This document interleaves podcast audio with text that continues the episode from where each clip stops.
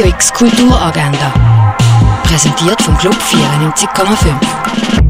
Es ist Freitag, der 2. Oktober und das kannst du dir heute in die Agenda einschreiben. Dein eigenes Mosaik basteln kannst du am 1 und am 3 in der alten Römerstadt Augusta Raurica.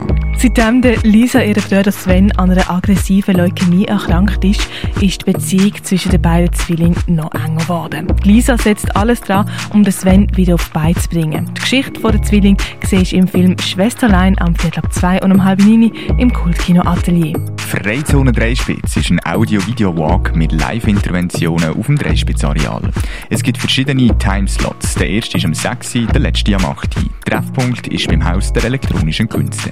Der Jugendzirkus Robiano macht auf seiner Tour Halt beim Station Zirkus. Dabei zeigen die jugendlichen Artistinnen ihre Kunststücke. Los geht's am 8. beim Station Zirkus. Die traditionelle Idee von Familie löst sich mehr und mehr zugunsten von verschiedensten Erscheinungsformen auf. Familien werden komplexer und widerspiegeln die komplexe Welt. Genau um das geht's in What is Human am 8. in der Kaserne, empfohlen von Gay Basel. Novel Without a Title heisst die aktuelle Ausstellung vom Tuwandran im Kunsthaus Baseland. Ausstellung nach Fritze la Kritze, das Universum Dieterroth, kannst du im Forum Würd Arlesheim anschauen.